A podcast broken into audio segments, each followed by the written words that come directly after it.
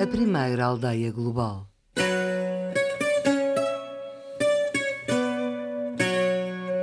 Portuguesa Rainha de Inglaterra. O acordo celebrado pelo padre Barlow em nome de Portugal era que, ao casar com Catarina de Bragança, Carlos receberia as colónias portuguesas de Tanger e Bombaim mais 350 mil libras em dinheiro. Caso fosse necessário para assegurar o negócio, o padre Barlow tinha autorização de Lisboa para ajuntar a Ilha da Madeira. Uma esplêndida tapeçaria que se encontra hoje em dia pendurada na residência do embaixador de Portugal em Londres representa a frota inglesa a largar de Lisboa em direção à Inglaterra, transportando a princesa. Grandes multidões acolheram-na entusiasticamente quando ela chegou a Portsmouth. John Evelyn notou no seu diário que ela era pequena e tinha um queixo ligeiramente sobressaído, mas fora disso a sua beleza era aceitável. Diz-se que o rei, ao vê-la pela primeira vez, terá, no entanto, comentado: Trouxeram-me um morcego. Casaram à pressa na Catedral de Portsmouth e retiraram-se para um quarto. Aqui, Catarina, agora Rainha de Inglaterra, recusou-se a consumar o casamento porque este tinha sido celebrado na Igreja Anglicana. Ordenaram então que um padre católico fosse ao quarto e aí celebrasse uma missa nupcial que foi apenas testemunhada por quatro nobres e três damas de companhia, todos portugueses. Depois, a rainha anuiu em ir para a cama com o rei. A nova rainha trouxe os próprios cozinheiros e insistia em comer apenas comida portuguesa. Recusou-se ainda a usar vestidos ingleses, preferindo roupas com aspecto arcaico da corte portuguesa. Uma noite após o jantar, Pepis foi levado por um amigo a ver o quarto da rainha. Ela pouco mais tinha do que algumas pinturas piedosas, livros religiosos e água benta à cabeceira da cama. Passava grande parte do tempo a ouvir missa, a rezar, confessando-se ou lendo textos sagrados. Fora isso, jogava cartas. Como observou o professor John Miller, biógrafo de Carlos II, o casamento foi uma tragédia pessoal e política. Apesar das raras visitas reais, a rainha engravidou quatro vezes e de todas elas abortou. A quando da última vez, o rei decretou que ela não tinha engravidado, até porque era estéril. Houve movimentos na corte e no parlamento a favor do divórcio do rei. As tentativas falharam porque, em parte, o divórcio implicaria a devolução do dote recebido. Os políticos mais puritanos tentaram acusá-la de envolvimento em conspirações papistas contra a coroa. O rei, com honra, classificou as acusações de absurdas, porque após a morte de Carlos aumentaram os rumores maliciosos contra a rainha. Ela regressou a Lisboa. Praticamente o seu último contributo para a vida inglesa foi a introdução do chá com bolos à tarde. A portuguesa que foi rainha de Inglaterra está muito discreta, sem pompa nem circunstância, no mosteiro de São Vicente de Fora, em Lisboa. Primeiro o seu corpo repousou num mosteiro dos Jerónimos e mais tarde foi trasladado para Alfama. O túmulo faz parte do panteão da Casa Real de Bragança e já deu muitas voltas, tal como o próprio mosteiro de São Vicente de Fora, que é um dos edifícios mais emblemáticos de Lisboa.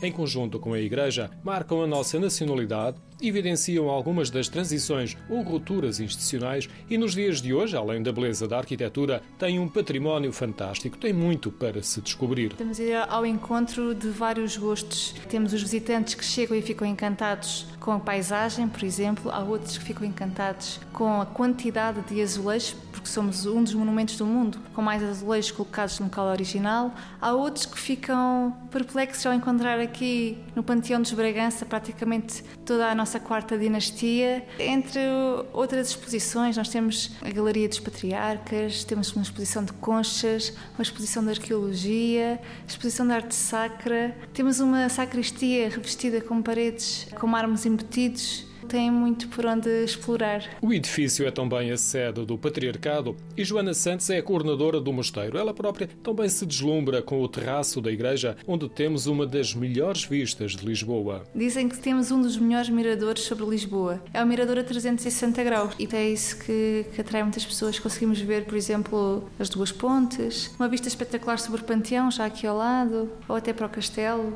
Há sessões fotográficas, inclusive, lá, lá em cima. Do lado este da da cidade, este é o único ponto alto de onde se consegue observar a colina deste lado do castelo. Nós conseguimos até ver melhor o edifício de longe do que estando aqui. É como se vemos melhor a montanha longe do que em cima dela. E acontece isso muito aqui no Mosteiro São Vicente de Fora. Se nós estivermos nas Portas do Sol, por exemplo, aí temos a clara noção do volume deste edifício, que é imponente aqui na colina da cidade. Na verdade, das Portas do Sol, o mosteiro ganha uma relevância enorme pela sua dimensão e pela cor clara que sobressai entre o colorido do diverso casario da colina de Alfama que espreita o Castelo de Lisboa. E há uma relação direta com a tomada do castelo. O Mosteiro de São Vicente de Fora existe desde Dom Afonso Henriques. É o resultado de uma promessa que ele fez, que era que caso conseguisse conquistar a cidade de Lisboa aos muros, mandaria fundar aqui neste preciso local o Mosteiro São Vicente Fora e assim o fez. Entretanto, com o passar dos anos, Apesar do mosteiro ter sido sempre habitado, quase desde o início, pelos monges regrantes de Santo Agostinho, ele foi ficando a pouco e pouco arruinado e chegando ao século XVI, com o início da terceira dinastia, Dom Filipe I decide refazer este mosteiro. A ideia não era destruir o que o nosso primeiro rei tinha feito, mas sim repetir a ação do primeiro rei de Portugal. Era também uma forma de afirmar a sua legitimidade ao trono. E, portanto, assim o faz. Do mosteiro medieval sobra apenas uma cisterna. Os visitantes podem ver a cisterna que ainda hoje funciona. É curioso. Vierem num dia de chuva, uma das vantagens é ver a cisterna a funcionar. Todas as paredes que aqui vemos construídas, as tais de Liós, são já do, da terceira dinastia. Parte significativa do edifício resulta da alteração feita pelo Dom Filipe I. Sim, e Dom Filipe II e III dão continuidade, mas temos muito outro património que não é desse período, é sim já da quarta dinastia, que é parte da decoração. A decoração que aqui vemos no mosteiro é sobretudo barroca, porque a quarta dinastia sentiu necessidade de se apropriar deste mosteiro. Vou dizer, eles tentaram apagar os Filipes da história do mosteiro, dando-lhe o seu cunho que é escolher o Mosteiro São Vicente Fora para ser panteão da quarta dinastia e também fazer o programa decorativo, quer com azulejos, com pinturas, com mármores embutidos, etc, etc. Esta é uma das curiosidades do mosteiro. Desde a sua origem, em 1147, foi sempre utilizado como instrumento do poder, a afirmação de um cunho propagandístico, logo no seu início, com Dom Afonso Henriques a fazer emergir a marca cristã após a conquista aos mouros. O marco seguinte é com os Filipes e depois com a restauração. É uma questão de propaganda política que aqui vemos muito presente e se formos à portaria do mosteiro observarmos as histórias que aqueles azulejos nos contam, é isso que vamos encontrar. Nós vemos representados vários reis ligados à história do mosteiro, exceto os Filipes por exemplo. Temos vários tempos sobrepostos, temos o Dom Afonso Henriques com os monges regrantes a estudar a planta do mosteiro e por trás já está o mosteiro a ser construído, mas não medieval. Sim, é, era o mosteiro que vemos hoje. Como quem diz, isto é a quarta dinastia a dizer, quem mandou fazer este mosteiro não foi a terceira dinastia, foi o nosso primeiro rei. Para reforçar a apropriação da quarta dinastia e a marca da nacionalidade, os Bragança fizeram do mosteiro o panteão da Casa Real, uma determinação que durou até à última família real. Estão quase todos. Falta Dom Pedro IV, que em 1972 foi transladado para o Brasil, a pedido dele, exceto o coração, que ficou na Igreja da Lapa no Porto. Falta também Dona Maria I, que está na Basílica da Estrela. Basílica esta foi mandada construir por ela. E falta Maria Pia de Saboia, que está precisamente em Itália. No século XIX, com o liberalismo, há de novo uma alteração profunda, mandada realizar por Dom Fernando II. Uma das alterações foi a mudança do panteão da igreja para o antigo refeitório do mosteiro, porque entretanto os monges tinham saído com o fim das ordens religiosas. Tem mais a ver com uma questão de falta de espaço. E como já estávamos em pleno regime liberal, já não é escandaloso termos túmulos em espaços não sagrados, porque era um antigo refeitório. Isto se acontecesse no século XVIII, era uma escandaleira. Por isso isto revela muito também a filosofia liberalismo. O que ele também quis fazer foi uma homenagem à sua adorada esposa. Quando Dona Maria II morre, ele decide fazer um mausoléu uh, do liberalismo, onde iria homenagear a sua falecida esposa e também o seu sogro, o Dom Pedro IV. E houve uma série de projetos, eh, os desenhos são conhecidos, mas que por questões financeiras não foram avante e, portanto, foi por isso que se apropriaram do, do monumento já existente, Mosteiro São Vicente Fora, e fizeram dele o tal mausoléu do liberalismo, que ao centro do panteão havia o túmulo de Dona Maria II e de Dom Pedro IV. E hoje, se nós formos ao panteão, o que é que vemos na antecâmara? Vemos também os túmulos de Duque de Saldanha, Duque da Terceira e Duquesa da Terceira, os heróis do, do liberalismo. Com a implantação da República, o panteão volta a sofrer profundas alterações. Durante a monarquia, não era um espaço aberto ao público, porque o mosteiro era fechado, não era um espaço visitável como é hoje. Entretanto, com a implantação da República, é feita uma coisa muito curiosa. Os portões são trancados a sete chaves passa a expressão, e é impedida a, a, entrada no panteão. A entrada no panteão apenas é facultada em 1932. Neste ano, Salazar já estava no poder e ele decide fazer uma reformulação no panteão. Essa reformulação foi levada a cabo por Raul Lin, conceituado arquiteto português, que é ele que dá o aspecto que vemos hoje nos túmulos dos Bragança. Esse trabalho foi inaugurado em 1933. Ele desenhou as campas, os túmulos. O que havia antes desta intervenção era uma sala grande com caixões acumulados. Tínhamos ao centro Dona Maria II e Dom Pedro IV com baldaquines e de resto havia uma bancada gigante com caixões em cima uns dos outros. Então não era visitado, já percebo um pouco porquê. Para se calhar é um bocadinho assustador. Talvez fosse por isso. Com a intervenção feita por Raul Lino, o panteão deixou este ambiente assustador. Os túmulos em mármore, com as inscrições em letra dourada, alguns têm efeitos decorativos, os monarcas distinguem-se de imediato com as coroas no topo. Todos estes elementos dão alguma dignidade ao antigo refeitório, mas não têm a pompa, muito menos uma linguagem eloquente dos reis e rainhas da maior dinastia portuguesa. Por outro lado, escasseia informação aos visitantes, muitos deles estrangeiros. Bem, primeiro ficam um bocadinho assustados, porque ao centro temos uma escultura de Francisco dos Santos que representa a dor, é uma mulher com um véu gigante, com as mãos a tapar a cara, e depois um espaço de pedra, pedra branca, é uma sala virada a, a este, seja, um aspecto muito frio, muito duro e cru e um ar pesado. E se o visitante entrar no panteão quando ele está vazio, esta sensação é, é clara. Até o pertence exagerado charme atribuído à Rainha de Inglaterra, Catarina de Bragança, passa de todo despercebido. O túmulo está numa fila, encostado à parede, próximo de uma janela cuja luz dá um pouco mais de brilho à coroa que está colocada em cima da pedra de mármore. A inscrição diz que se trata da Rainha de Inglaterra, Dona Catarina, 1638 a 1705.